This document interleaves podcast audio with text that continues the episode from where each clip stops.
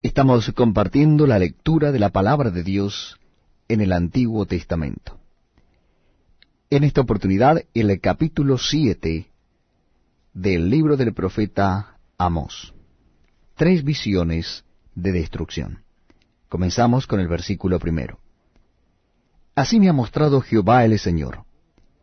He aquí, él criaba langostas cuando comenzaba a crecer el heno tardío y he aquí era el heno tardío después de las ciegas del rey.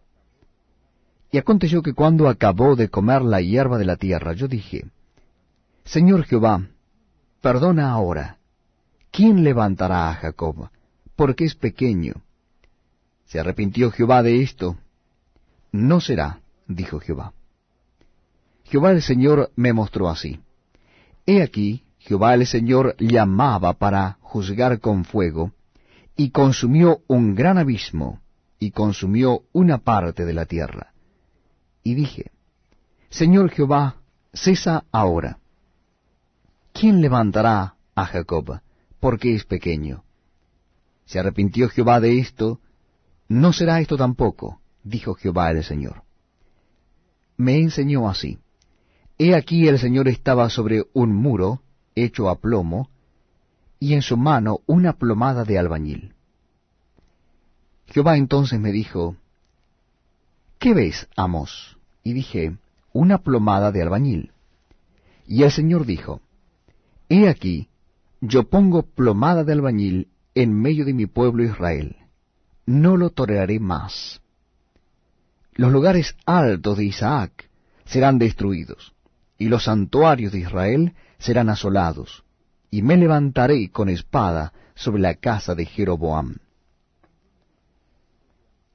Entonces el sacerdote Amasías de Betel envió a decir a Jeroboam, rey de Israel, Amós se ha levantado contra ti en medio de la casa de Israel. La tierra no puede sufrir todas sus palabras, porque así ha dicho Amós, Jeroboam morirá a espada, e Israel será llevado de su tierra en cautiverio. Y Amasías dijo a Amos, Vidente, vete, huye a tierra de Judá, y come allá tu pan, y profetiza allá. Y no profetices más en Betel, porque es santuario del rey y capital del reino. Entonces respondió Amós y dijo a Amasías, ¿No soy profeta? Ni soy hijo de profeta, sino que soy boyero y recojo higos silvestres. Y Jehová me tomó de detrás del ganado y me dijo, Ve y profetiza a mi pueblo Israel. Ahora pues, oye palabra de Jehová, tú dices, No profetices contra Israel, ni hables contra la casa de Isaac.